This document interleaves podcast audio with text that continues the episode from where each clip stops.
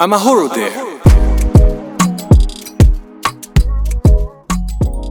Amahoro there. I'm back. Welcome. So, today we're going to talk about something that I've heard uh, quite often these few days.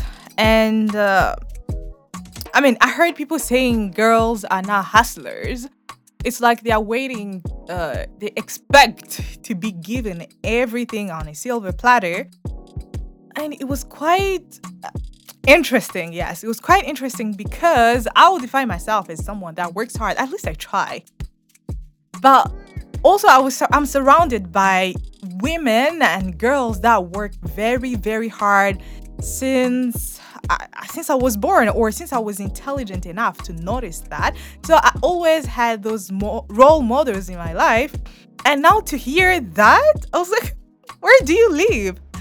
But also, also, there was quite some truth in that, and I could not deny it. Sadly. Here in Bujumbura, or even in the countryside, it's yeah, you notice that. You notice that um, even the work environment, uh, ah, it's like girls are now quick to hustle as much as boys. But, but I think there is some origin, some genesis in that. And I thought a lot about it. I talked with girls and boys and parents, you know, and I think I found some of the things that caused them to be that way. And I think everything resides in the way we were raised here in Burundi. So, first and foremost, thou shalt get married. That's what you hear since, yeah. I mean, you just need to be like four or five. You hear comments like, oh, you have to know these. Oh, she'll be a nice wife. Oh, she's so beautiful. We'll see, we will receive so many cows. Oh, you need to do this. You know, it's like marriage, being married, husband, uh, ha- being a good wife is always there, like in your family, at school, with your friends, all the time. So it's like that's the your main priority all the time. Marriage. To you focus on being a good wife you focus on having a good husband. No actually just a husband you know you fine. And you really it's like that comes first.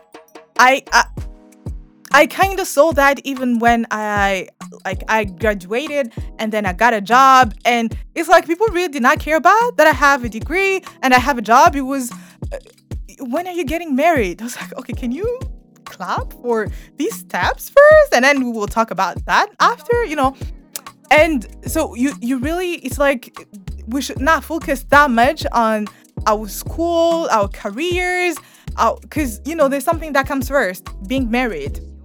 And also i think we have we we have a lot of regulations compared to our brothers uh, our male cousins you know all that. First of all curfew. There is it's like there's a curfew for girls. Like you should be at home at 6 p.m or the, sh- the sun shall no, not go down before you get home. And uh, well you really do not have time to think about you know getting involved in um, associations organizations in things in your neighborhood or somewhere you know to build your cv or to get more skills because you have to go home by then and also guys have more time to go outside and explore, but girls, you have to know the house chores first. And they take quite some time because, you know, cooking on charcoal is not it's not a game, you know.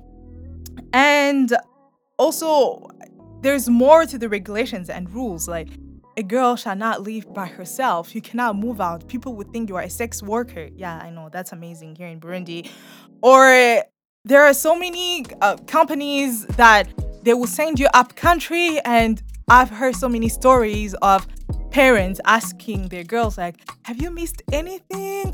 Why do you have to go there? Why do you have to work this hard? You know you are a girl. Who are you going to live with? Who do you work work with? You know that all the time and all the time is is so many regulations on you. And at the end of the day it's understandable. It's understandable that the girl being raised like that will not focus that much on hustling, on working hard, on looking for opportunities here and there. First of all, she doesn't even have that exposure. She's always at home. She has to be at home, or she has to be helping here and there, that end, uh, in that ceremony, in that marriage, in that whatever.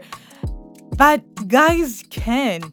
I was surprised so many times. I'll have got some guy friends and after like a while they would tell me they're in this association or that organization there are volunteers here and there and i'm like when did you get time to know all that when and they will tell me they will go up country do stuff like they will get a work that will take like few weeks and they will go there uh, I'm not sure I would have been able to do that. Let's say if I was in secondary school, something like that. Or if my friends, like my girlfriends that I know, so I know it's quite tricky. My point here is please do understand them and just do not judge them. Um, do not judge us, pretty much. Uh, we were raised to have our focus elsewhere.